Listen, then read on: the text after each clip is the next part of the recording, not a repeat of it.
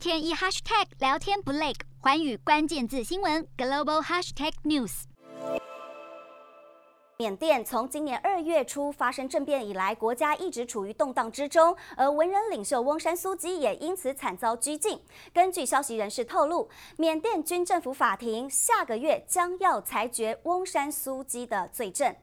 由于翁山苏姬面临非法进口无线对讲机以及煽动叛乱等多项指控，有消息指出，翁山苏姬下个礼拜将出庭为自己辩护，罪名是涉嫌在二零二零年大选期间无视新冠肺炎的防疫规定，并在十二月十四号宣判结果。而这次翁山苏姬的审判将在缅甸首都特别法庭来举行，军政府是禁止媒体出席旁听，更禁止他的法律团队和记者交谈，